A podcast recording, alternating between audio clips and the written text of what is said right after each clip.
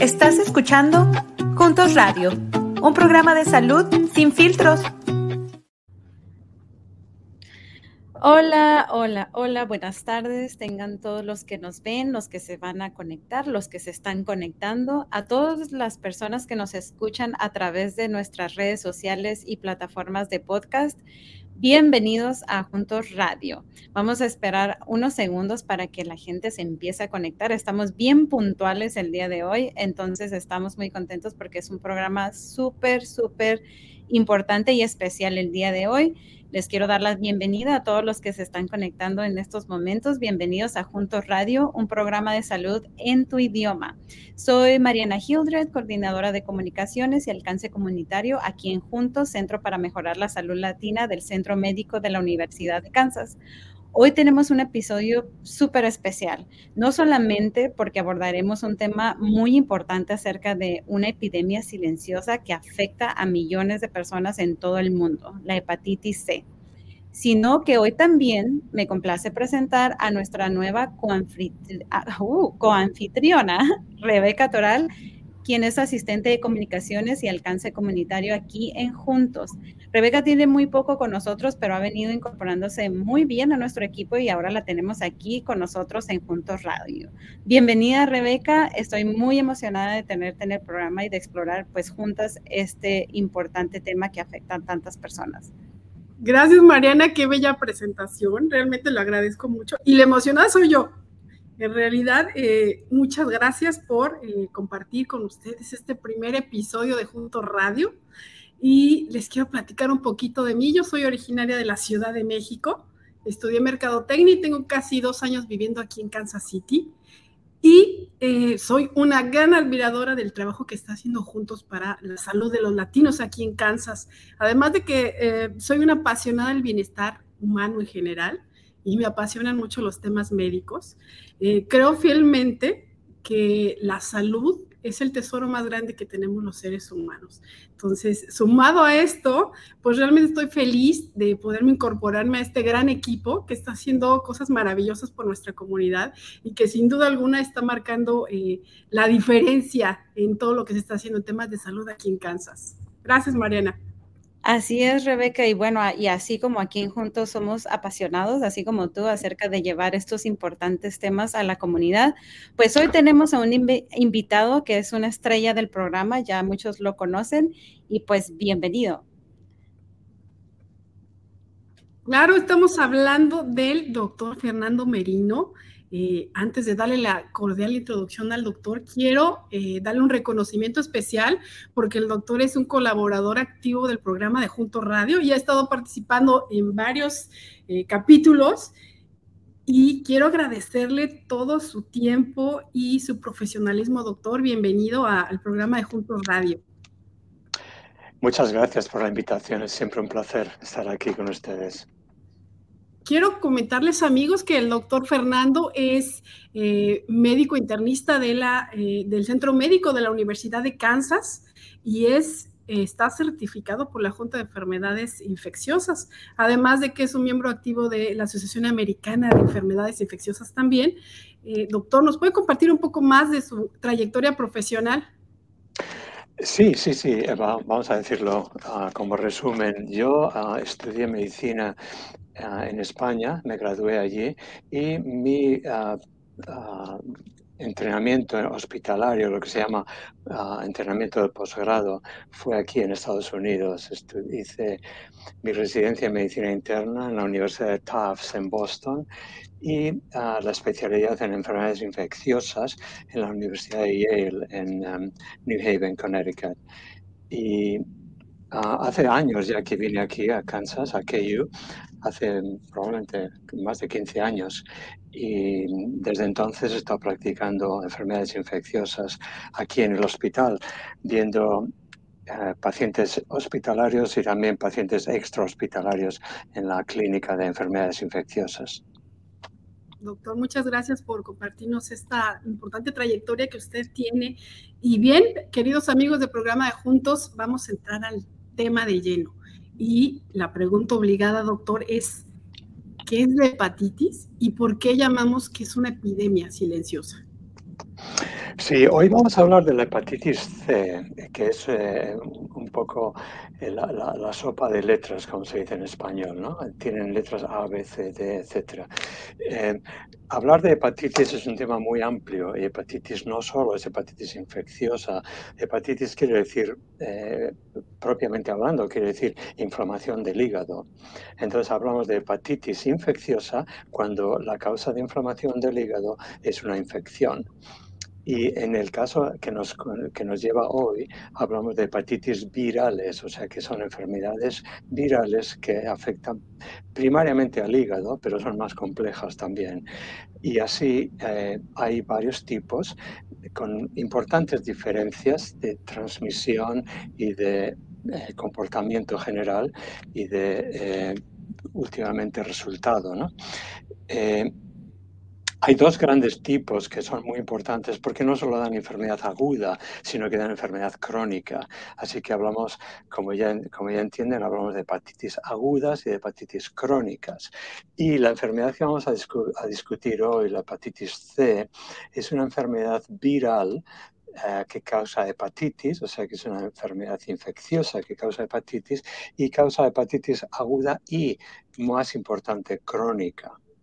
Así que es una buena forma de empezar explicando esto, porque vamos a hablar de distintos puntos, vamos a hablar sobre cómo se transmite, eh, quién está a riesgo de recibirla, etcétera. Qué interesante, doctor. ¿Y por qué le llamamos que es eh, una epidemia silenciosa? La, palabra epidemia silenciosa es muy adecuada porque eh, le llamamos así porque es una enfermedad que se extiende, es una enfermedad contagiosa, es una enfermedad vírica que se contagia y no se detecta fácilmente, salvo que se piense en ella, salvo que uno quiera detectarlo. Así que si una enfermedad es contagiosa y no se detecta, pues se sigue contagiando y se extiende. Se extiende de una forma que lógicamente le llamamos epidémica. Y como no sabemos que las personas están infectadas, lo llamamos una epidemia silenciosa. El problema es que cuando la deja de ser silenciosa, hay veces que es muy tarde porque el hígado está muy afectado. Y entonces es cuando se hacen estudios y se descubre que la persona puede llevar infectada durante muchos años. Así que hay que poner esfuerzo en la detección temprana, detectar la enfermedad antes de que sea problemático, tratarla antes de que el hígado esté severamente dañado. Ok, doctor. Y bien, eh, haciendo esta, eh, mencionando lo que usted ya dijo referente y haciendo énfasis en la hepatitis C, mencionó que hay aguda y hay crónica. ¿Cuáles son las diferencias básicas en cada una de estas? Sí, la diferencia es importante porque la hepatitis aguda es eh, eh, difícil de diagnosticar porque muchas veces mm, se presenta sin síntomas y si tiene síntomas son síntomas que son comunes a muchas infecciones víricas y es muy fácil eh, no prestarle demasiada atención. La famosa frase que dicen los pacientes, oh, tengo un virus, oh, no me encuentro bien, tengo un poco de dolor de cabeza, fiebre, escalofríos, ya se me pasará. Y sí, se pasa, la verdad es que se pasa y pasan pocos días, cinco días, diez días y luego la persona se encuentra bien y eh, eso ha pasado a la fase aguda. Después de pasar la fase aguda, hay dos posibilidades, que el sistema inmune de la persona elimine la infección y ya no hay cronicidad. Y en la hepatitis C eso pasa aproximadamente en un 15, como mucho 20% de personas. La gran mayoría, entre el 85%, 80-85%, desarrollan lo que se llama hepatitis C crónica que es una información del hígado que empeora con el tiempo, porque el virus entra en el cuerpo, se reproduce en el cuerpo, ataca al hígado y lo hace de forma continuada.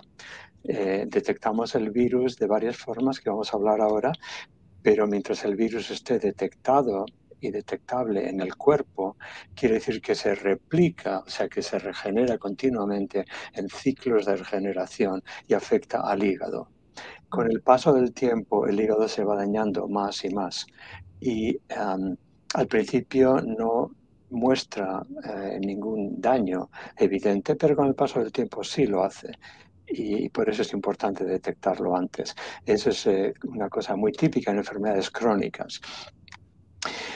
¿Cuánto tarda esto? Pues eh, depende de las personas, pero hay veces que mm, eh, tarda varias décadas, puede ser 30 años incluso, en, dañar el hígado de una forma severa. Así que en la hepatitis crónica hablamos de cuatro estados de, afectación del hígado, 1, 2, 3 y 4 y al final del cuarto es cuando el hígado ya empieza a dar señales de fallo.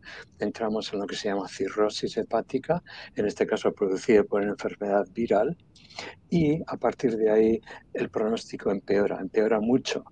Y hay pacientes que necesitan un trasplante de hígado porque si no puede ser mortal.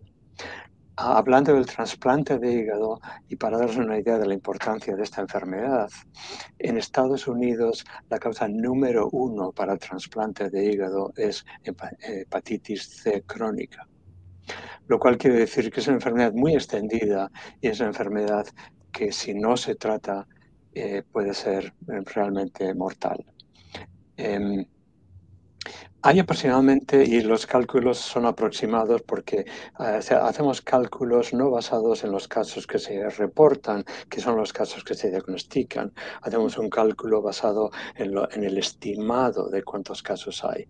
El estimado es que hay aproximadamente unos un poco menos de 5 millones de casos de hepatitis C en Estados Unidos y afecta de forma muy diferente a la población de una, de una forma y otra.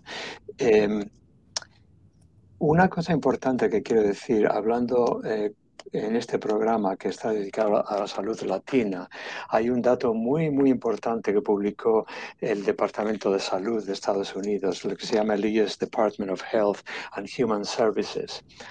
Eh, en el año 2017 eh, reportaron que la hepatitis C en la población latina es mucho menos frecuente que en la población blanca no latina. Si comparamos esas dos poblaciones y sin embargo la población latina tiene un 70% más de probabilidades de morir de esta enfermedad. ¿Y por qué es esto? Por varios factores, pero fundamentalmente por falta de acceso al cuidado médico, por falta de diagnóstico apropiado, por falta de cuidado continuado y por falta de tratamiento. Claro, doctor. Y bueno, este, como muchas enfermedades, ¿no? Siempre en la comunidad latina, porque no tenemos el acceso adecuado a, la, a los servicios, a la detección temprana.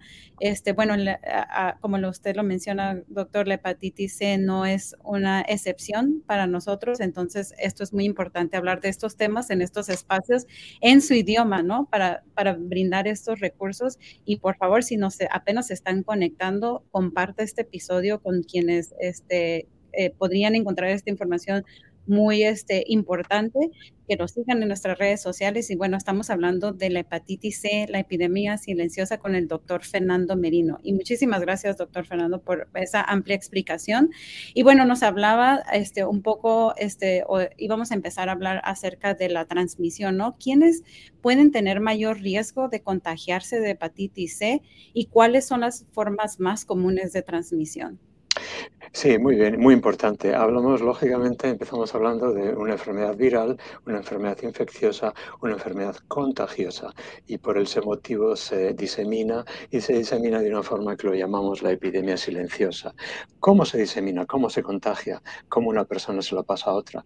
Hay varias formas y ahí hay que decir que es importante que eh, no hay que tener miedo a tener el diagnóstico porque hay un tratamiento muy bueno. No hay que tener miedo al qué dirán porque hay muchas formas de contagiarse. Pero evidentemente la forma más común de contagio ahora en Estados Unidos es el uso de droga especialmente de droga intravenosa, porque todo lo que sea contacto de sangre con sangre contagia la enfermedad muy rápidamente. Pero la enfermedad se contagia de otras formas también.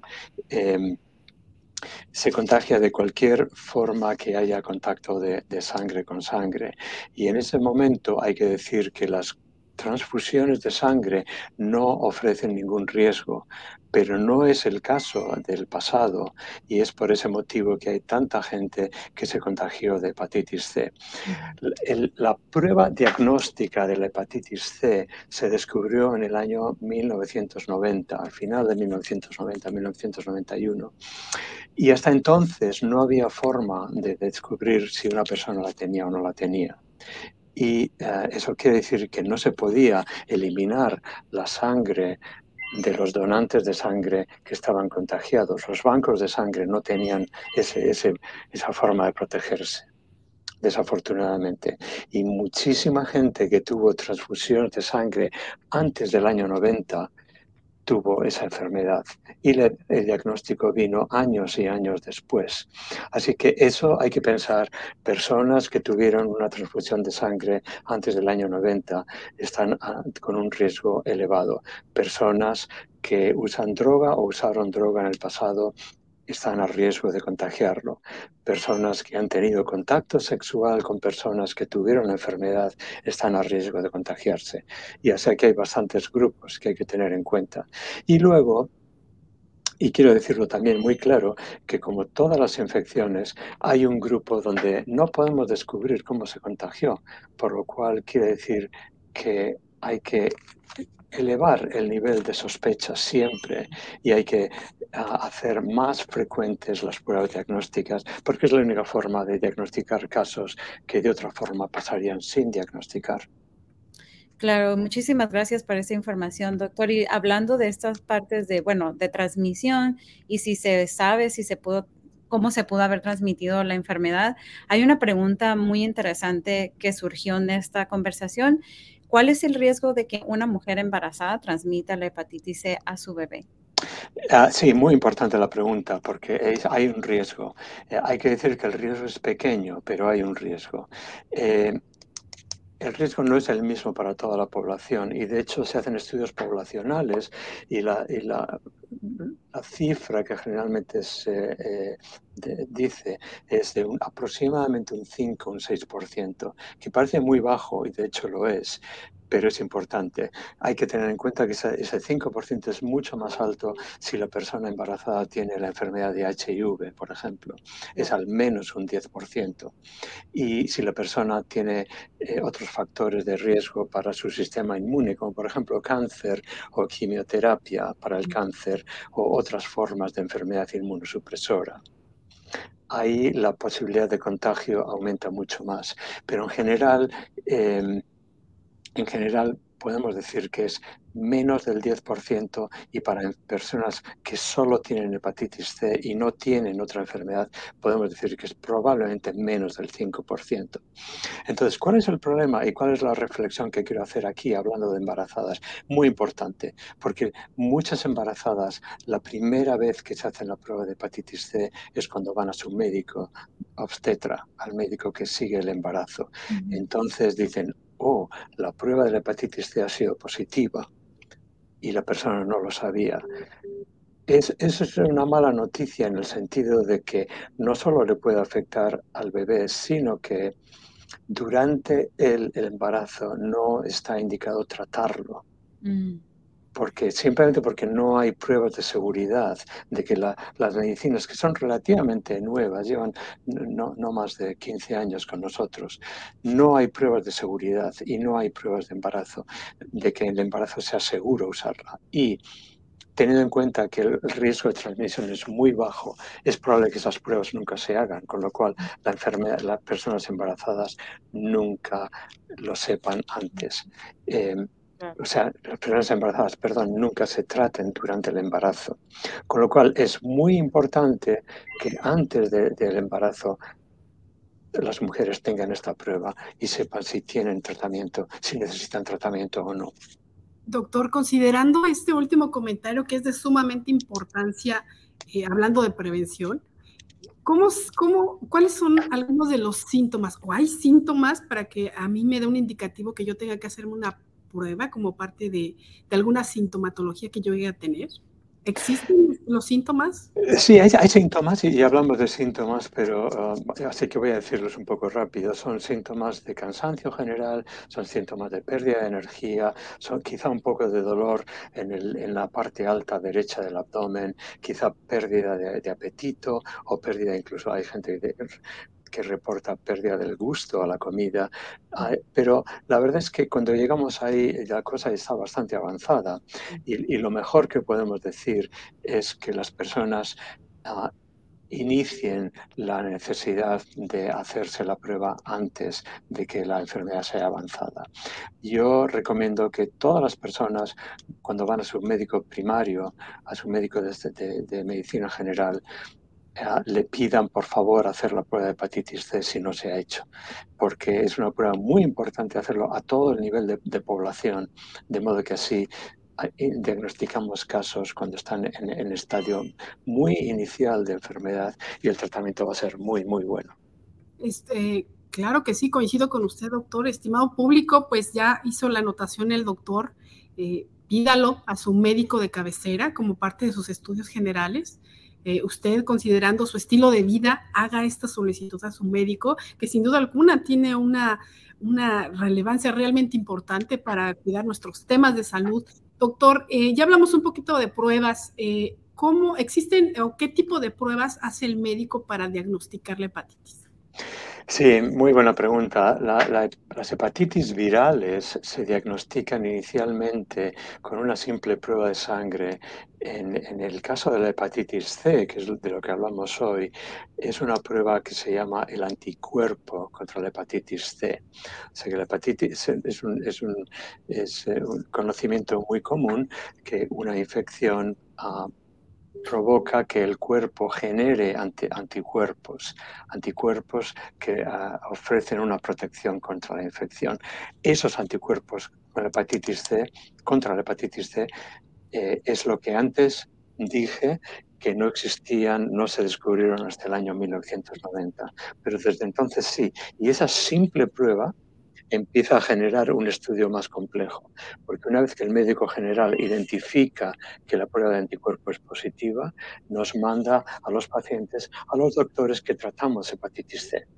Y nosotros hacemos una, evaluación entera de cómo es la infección, de cómo la infección ha afectado al hígado, de, de qué, tipo, de qué perdón, subtipo de hepatitis C, y con toda esa información decidimos cuál es el mejor tratamiento. Doctor, ¿y cuánto tiempo, considerando los diferentes tipos de, pruebas, se tarda en, o, se tardaría en, que el paciente reciba los resultados de la prueba? Se tarda muy poco. La, prueba del anticuerpo es muy, muy rápida. Es cuestión de un par de días. Es muy rápida. Y cualquier médico en cualquier laboratorio que use puede hacerla y saber si es positiva o negativa. Em, Inmediatamente después de eso hay que iniciar el referral, hay que mandar el paciente a, un médico que trate hepatitis C y ahí es donde nosotros entramos en acción. Y hay otras, primero hay que confirmar que la prueba es, eh, que la enfermedad está y que la enfermedad es crónica y que hay elementos de cronicidad y que hay que, hay que tratarla y qué tipo de afectación ha tenido el hígado, etcétera. Ya mencionó que lo, en realidad pues es muy poquito el tiempo en el que tenemos los resultados. ¿Cómo, ¿Cómo transmitimos o cómo yo me entero? Si yo me hice una prueba, ¿cómo me entero? ¿Cómo es esta comunicación con el paciente cuando ya se tiene un resultado de las pruebas? ¿Me llama a mí el, el, el laboratorio, mi médico? ¿Cómo funciona esa parte? Sí, eh, eso es siempre una conversación privada entre paciente y médico, ¿correcto? O sea, que un paciente con un médico se decide entre los dos que la prueba hace falta, se hace la prueba. Cuando la prueba es positiva, el médico pues puede hacer una, una, conversación muy general diciendo esta prueba es positiva, ha tenido esta prueba antes, sí o no, tiene algún factor de riesgo específico que sepamos para esta enfermedad, sí o no. Y entonces lo que hay que hacer es ya no perder tiempo, vamos a iniciar un, referido a un médico con especialidad en el tratamiento, que puede ser local, en la misma población o puede ser a una cierta distancia. Y en fin, es, un, es, una, es un paso bastante rápido. Una vez que recibimos al paciente, nosotros tenemos una, serie de pruebas que hay que hacer que van desde un ultrasonido del, del hígado hasta más pruebas de sangre para llegar al resultado que queremos decir eh, hay, que, eh, hay que empezar el tratamiento y sobre todo cuál es el tratamiento. Y un poco respondiendo a la misma pregunta, ese proceso es relativamente rápido. En, pocas semanas tenemos todas las pruebas que hacen falta. A la vez con el seguro médico, empezamos a ver que nos aprueben el tratamiento médico, empezamos a ver qué tratamiento es el adecuado.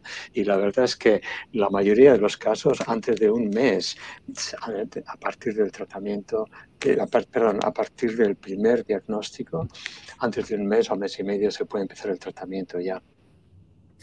Doctor, y hablando de tratamientos, y nos habló un poquito acerca del seguimiento médico, ¿no? Cuando ya se, ah, se, hace el diagnóstico, lo que sigue, ¿cuáles son esos tratamientos? Una vez que ya mi diagnóstico fue positivo, eh, ¿qué sigue, no? Sí, esa es una buena forma ah, de, terminar el programa porque es una muy buena noticia. El tratamiento es muy bueno y muy bueno en todos los sentidos. Es rápido, es muy poco o nada tóxico y es muy, muy, muy efectivo. Hay más del 93% de efectividad en el tratamiento, cosa muy rara en medicina tener semejante beneficio. Así que un tratamiento de pocas semanas con generalmente una pastilla al día o pocas pastillas al día y un tratamiento muy, muy efectivo. Y esto es muy diferente a lo que era 15, 20 años atrás, donde el tratamiento era muy largo, muy pesado, muy tóxico y no siempre con buenos resultados. Estamos en el polo opuesto a favor de nosotros. El tratamiento es muy rápido muy efectivo. Hablamos de cura, de cura que casi casi llega al 100%. Y hablamos de cura de curación y hay que tener cuidado con el concepto porque la gente dice pero si usted me ha curado de la hepatitis C, ¿por qué tengo hepatitis C crónica? ¿Por qué tengo el hígado tan afectado? Pues porque como enfermedad crónica lo que curamos es el virus y ya no hay más afectación del hígado. Pero lo que el virus ha hecho durante 30, 40 años es muy difícil decir que se ha curado. Ahora bien, eso también mejora. Después de eliminar el virus del cuerpo, el hígado se recupera se recupera de alguna manera. No lo mismo si está en un estado de afectación 1 o 2 que si está en un estado 4 con cirrosis, pero sí se recupera y mejora mucho, mucho, mucho la función. Muchas gracias, doctor Fernando. Tenemos una pregunta de la audiencia. Y Yadira nos comenta, ¿este tipo de hepatitis, que bueno, de la, que estamos hablando de la C, ¿se previene con alguna vacuna? Ah, desafortunadamente no es un virus muy complejo. Tenemos una vacuna muy buena para la hepatitis B, que hablaremos de ello otro día, pero no tenemos para la hepatitis C, por más que se ha intentado. Es un virus que muta mucho y es muy difícil, muy, muy difícil encontrar una vacuna para el, para el virus. Igual que es muy difícil para el HIV y para otros. Hay muchos virus que no tienen vacunas, desafortunadamente, y este es uno de ellos. Hemos conseguido mucho progreso, pero no hemos conseguido una vacuna. Así que la mejor forma de eliminar esta hepatitis es ampliando el número de personas que se hacen la prueba, identificando el problema, aumentando el número de diagnósticos y tratarlo aumentar el número de personas que reciben el tratamiento, porque si esas personas están a riesgo y se les trata, evidentemente no solo se trata a la persona, sino que se evita el contagio a otra rompemos la cadena de transmisión, muy, muy importante. Pero tenemos un tratamiento que es rápido, efectivo y no tóxico. Realmente hay que usarlo. Perfecto, Muchísimas gracias. Muchísimas gracias, doctor. Eh, toda la información que nos ha proporcionado, sin duda alguna, es muy interesante y nos, nos, da una perspectiva diferente de lo que es pues, el concepto de la enfermedad en sí. Y si sospecho que tengo algún síntoma de estar contagiado o por alguna razón eh, por mi mente pasa que tengo un contagio. ¿Qué puedo hacer? ¿Qué es lo primero que tengo que hacer? Ah, transmitir esa preocupación a su médico. A, su, a su healthcare provider, como se dice en inglés. Y en, una visita médica común, decir, eh, he hablado, he oído hablar, eh, conozco gente que tiene la hepatitis y fue una sorpresa de diagnóstico y yo creo que me tendría que hacer la prueba. Y ningún médico le dirá, no, no hace falta, porque las recomendaciones hemos ido aumentando, aumentando, aumentando la cantidad de gente que debe hacerse la prueba es más y más y más. Y hemos pasado de decir todos los, eh, toda la gente que nació entre este año y este año, los baby boomers, todos deberían hacerse la prueba. Pero es que ahora decimos toda la población, toda la población al menos una vez tiene que hacerse la prueba. Y si están a riesgo de contagio, más de una vez. Gracias, doctor. Eh, y bien, para cerrar el programa, queridos amigos, se nos ha ido el tiempo, se ha ido volando. Doctor, ¿algún mensaje final que quiera darnos para cerrar el programa? Ah, eh, sí, eh, la, historia del desarrollo de la, de la, del tratamiento para esta enfermedad ha sido una historia médica muy bonita en los últimos 10, 15 años, porque ha sido un progreso de estudios que llevaron a la eclosión de tratamientos tremendamente efectivos. Y vemos cómo la vida de las personas ha cambiado completamente, la vida de las personas con esta infección, de tener como una losa encima de su cabeza pensando que la infección iba a progresar y el pronóstico era muy malo, iban a tener fallo hepático antes o después, vemos que han dado la vuelta 180 grados y ahora ya la enfermedad ya no está activa, no hay virus y el, hígado se regenera y, se, evita muchísimo problema médico. Es un mensaje de optimismo y creo que hay que utilizar el conocimiento médico y, el acceso a la al tratamiento médico sigue siendo muy, muy, muy importante y cualquier médico general le recomendará con, toda seguridad que, se haga la prueba de hepatitis C. Muchas gracias. Muchas gracias. Doctor, perdón, Rebeca, te interrumpí. Este, tenemos una pregunta más de la audiencia y yo creo que vale la pena aclararlo. Yo sé que ya lo hablamos, pero hay personas que apenas a lo mejor se conectaron. Y Mari Martínez nos pregunta, ¿en cualquier momento podemos hacernos la prueba o hasta que tengamos síntomas?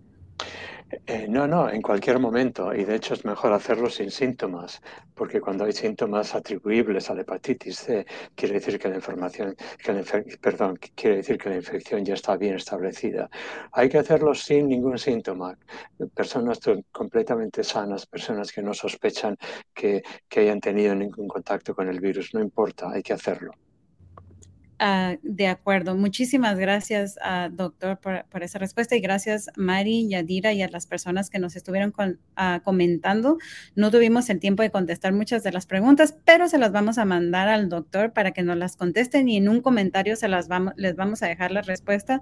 Muchísimas gracias, doctor Fernando. Es un placer, como siempre, tenerlo con nosotros y ya sabemos que podemos hablar tres horas con usted y es tan fácil entender los temas y le agradecemos mucho su tiempo. Lo vamos a tener de regreso, eso sí que sí. Eh, muchísimas gracias, doctor. Y voy a aprovechar este, para hacer un anuncio, ya que estamos hablando de las vacunas. Bueno, ya se acerca el regreso a la escuela. Entonces, juntos en, colaboración con muchas organizaciones, incluyendo Heart to Heart, Vibrant Health, United, Edna, el Departamento de Salud del Condado de, de Wyandotte, traemos para ustedes este evento de vacunación donde tendremos eh, vacunas para los niños de 4 a 18 años. Vamos a tener vacunas de meningitis, de tétanos, polio, varicela, hepatitis B y hepatitis A, de las que sí hay eh, vacunas, de neumococo y de paperas. Van a estar, vamos a estar en la iglesia de San Juan Evangelista en la 2910 Strong Avenue en Kansas City, Kansas este sábado 15 de julio de una de la tarde a las 3. Vamos a estar ofreciendo esas vacunas totalmente gratis. También vamos a tener mochilas y útiles escolares gratis para los primeros 100 niños que lleguen y se vacunen o se hagan un examen físico, porque este evento es, es eh, juntos de regreso a la escuela, porque ya los niños se nos van otra vez a la escuela, se nos está yendo el verano y pues antes de entrar a la escuela les piden sus exámenes físicos. Entonces vamos a estar ahí con exámenes físicos para niños de 5 a 18 años. Entonces, si todo esto es sin costo, entonces ahí los esperamos sábado 15 de julio de 1 a 3 de la tarde en la iglesia San Juan Evangelista en la 2910 Strong Avenue, Kansas City, Kansas. Vacunas, mochilas, pruebas de glucosa para adultos, de presión arterial. Vamos a tener servicios de este, información de salud. Entonces, ahí los esperamos. Les vamos a poner toda esta información en las notas del episodio. Y bueno, otra de nueva cuenta, doctor, muchísimas gracias por haber estado con nosotros. Y este, bueno, Esperamos que les haya encantado esta, este programa como lo disfrutamos nosotros, ¿verdad, Rebeca? Claro que sí, y, decirles a nuestro querido público que aproveche estos eventos que están maravillosos, ya eh, lo mencionó Mariana, y agradecerle de mi parte al doctor eh, su tiempo y su dedicación para este episodio tan interesante que nos abre una perspectiva distinta de la hepatitis. Muchas gracias, doctor. Muchas gracias. Querido eh, público, se nos ha acabado el tiempo. No olviden, eh, por favor, de seguirnos en nuestras redes sociales para que se mantengan al tanto de todos los eventos y de todo el trabajo que está haciendo Juntos por la Comunidad Latina aquí en Kansas City. Encuéntrenos como Juntos KS y por favor suscríbanse a nuestro canal para que no se pierdan ningún episodio de Juntos Radio. Tengan una feliz tarde y nos vemos hasta la próxima. Muchas gracias. Adiós. Gracias, adiós.